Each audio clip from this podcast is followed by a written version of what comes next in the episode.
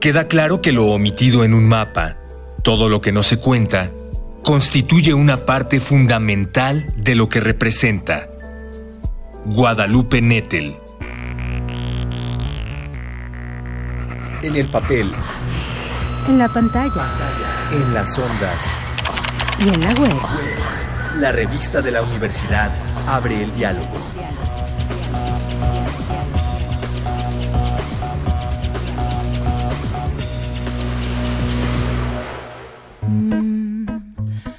Este mes en la revista de la Universidad de México hablamos de mapas. Y en este programa rescatamos del infinito Internet uno de los que más nos llamaron la atención. Estamos hablando de un mapa colaborativo, como nuestros favoritos, y además sonoro. El proyecto se titula Maps y fue creado por Radio Aporí, una estación de radio en línea que comenzó a transmitir en el año 2000. En su manifiesto dice, la radio es una tecnología en transición y una narrativa. En ella se exploran los límites entre el espacio público y privado.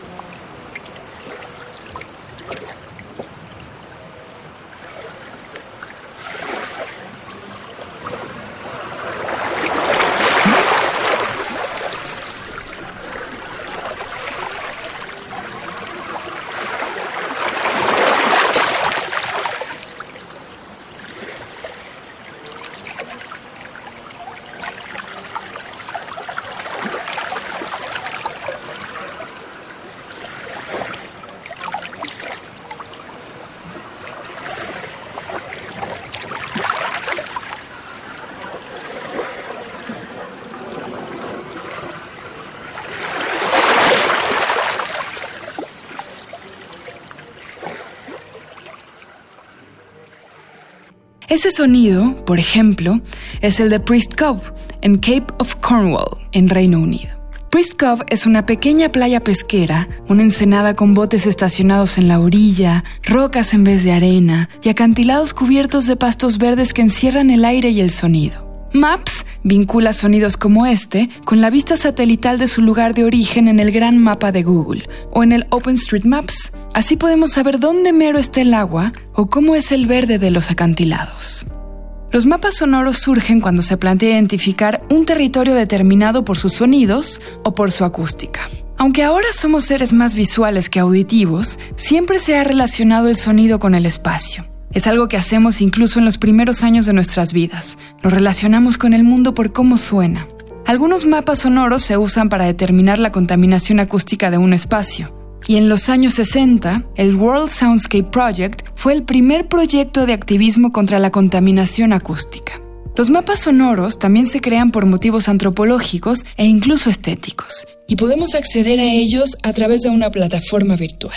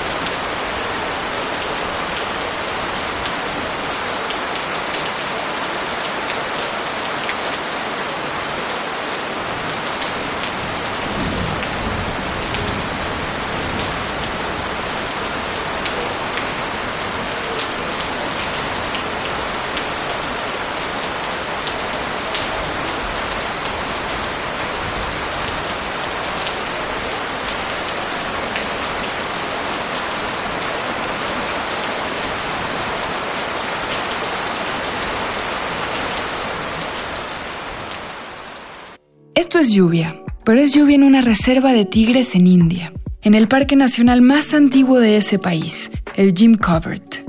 Este parque protege no solo a tigres, sino a elefantes, venados, búhos y cientos de especies animales.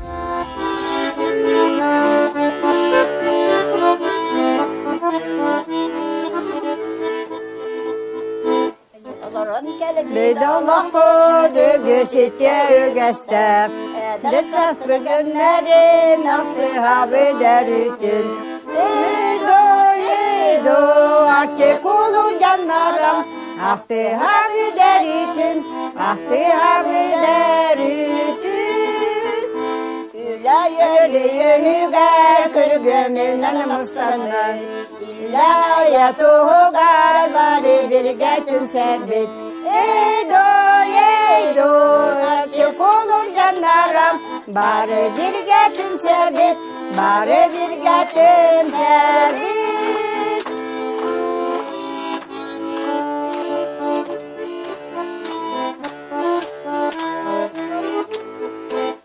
بجل بايت كرجا غصار البحبت فرصتي هتمدين سهر جاهتي هبت ايدو ايدو قصدي canlara Sergeci evin, sergeci evin Sadece anamı dalgasını etedin Kırca var bu cumhutun, ey yüreğdir boların Ey do, ey do, kırca var bu cumhutun Ey yüreğdir boların, ey yüreğdir boların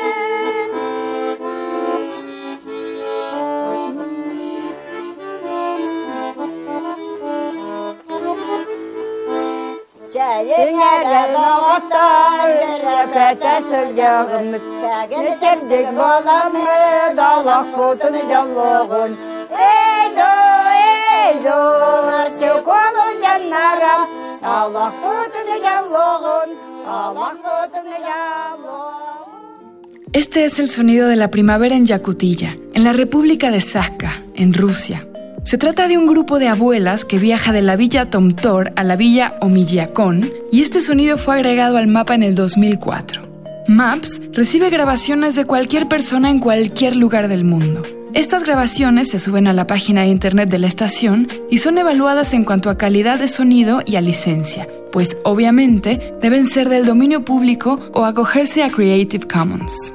Si alguno de ustedes ya está pensando en los sonidos que quiere salir a grabar, pero no sabe cómo empezar, en la sección informativa de Radio Aporí encontrarán una guía para el sonidista autodidacta.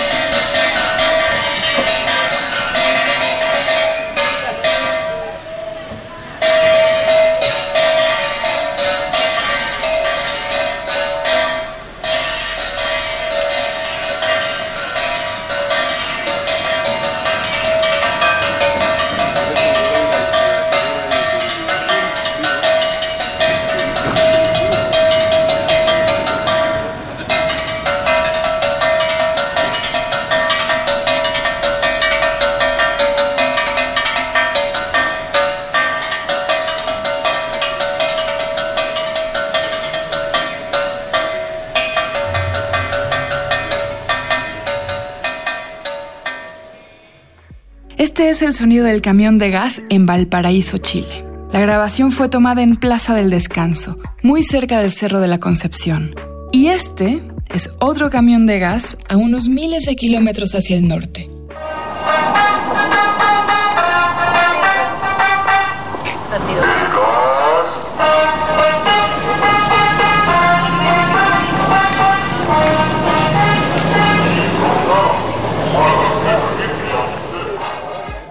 Más cercano a nosotros, podemos escuchar también al famoso Tirantes de Tepito, cuya vida y popular grito fueron inmortalizados en la película Lagunilla mi barrio, protagonizada por Héctor Suárez. Cuando eh, Rogelio Agra Sánchez eh, me conoció, me solicitó hacer una película de mi vida. Y llego, llego a mi esposa Xochitl, conocí a un cinematógrafo. Y luego, ¿qué crees? Que dice que quiere hacer una película de mi vida porque me retorno una persona muy interesante. Ahí en el bar León me iba yo diario, diario iba yo a chupar y a cenar diario. Entonces la gente me quería saludar conmigo, me querían tomarse una, querían convivir conmigo un momento. Y va, ¿no? Y total, acá dije, y entonces resulta de que mañana va a venir el camarógrafo, el productor, todos para ponerme de acuerdo porque quieren hacer una película de mi vida. Y me decía, ay Arturo, no te conformas con ser borracho si no tan marihuano. Digo que va de ir mañana, no manches, güey. Y que al otro día llega el camarón, que llega a producción, qué les qué de mi esposa. Ay, sí es cierto, claro. Y ya va. Ya que ya estabas a la Y a los tres días quedaron de venir a mi casa, vamos a, a programar todo. Y ahora ya vas, entonces agarra y estamos en la sala llegó Rogelio con su esposa, estaba mi esposa y yo en la sala de mi casa, desde aquí en 15 de Paralillo. Estoy allí, ya nos estamos poniendo de acuerdo en todo, cómo se va a hacer todo el, negocio. Y de repente este, me dijeron, ¿qué crees? Pensamos en Héctor Suárez porque se te parece mucho. Digo, ay, está bien, está bien, me parece muy bien. Que va llegando Héctor Leticia Perdigón, Lucha Villa y Manolo Fábrica. van entrando a mi casa, van entrando a mi casa. Y así se está en mi casa. Y en cuando entra mi Héctor me dice, ¿cómo es cabrón? Y digo, ¡ah, qué rico! En mi palabra, así, ¡ah, qué rico! Y dice Rogelio, ¿a poco se conocen? ¿Quién no va a conocer a este cabrón? Fíjate, yo tenía 24 años y él estacionaba un auto Acapulco. Pues fue cuando hicieron la película que lo metieron allá adentro. Anda de parte, eh, un valle en Acapulco tenía en aquel entonces y yo vendía afuera de los baños Raúl. ¡Ah, rico! Dice, ¡pinche tirantes! Aquí está el famoso tirantes, el rey del mar. Me voy amigos. Pues un placer haberlos conocido. Como lo hemos mencionado en otros programas de esta serie, los mapas no son, jamás, objetivos o imparciales. Además de ser una descripción del espacio, cada mapa es una creación del mismo. De ahí la importancia de los mapas colaborativos, que incluyen múltiples puntos de vista frente a los mapas institucionales. En cuanto a los mapas sonoros, hoy podemos encontrar decenas, creados por colectivos e instituciones. Se enfocan a veces en un territorio, un estado o una provincia, en un tipo de sonido, como es el de las aves, o en la música, en los instrumentos locales o en los dialectos de una región. Otros mapas sonoros nos permiten ser turistas de una ciudad ajena e incluso la propia. Y no son necesariamente mapas físicos, son experiencias. Por ejemplo, los soundwalks de Nueva York, en los que uno escucha en sus audífonos la historia de la literatura de barrios específicos mientras los camina. O en los paseos por la Ciudad de México, donde podemos hacer un recorrido guiado por el mapa arquitectónico de Barragán. Llegamos al final del programa. Para extender la lectura sobre mapas, les recomendamos el suplemento literario de viajes de esta edición en particular el texto Mongolia de Yael Weiss y Shanghái no es Shanghái sino Shanghái de Martín Caparrós. Consúltenlo en el sitio web www.revistadelauniversidad.mx. En Twitter y en Facebook nos encuentran como arroba revista-unam y escríbanos sobre este programa a arroba room radio y TV. Gracias a Yael Weiss, a Miguel Alvarado y Andrea González. Yo soy Elvis Lisiaga. Hasta pronto. Este programa es una coproducción de la Revista de la Universidad de México y Radio UNAM. En el papel. En la pantalla. En las ondas. Y en la web. La revista de la universidad abre el diálogo. Radio UNAM. Experiencia sonora.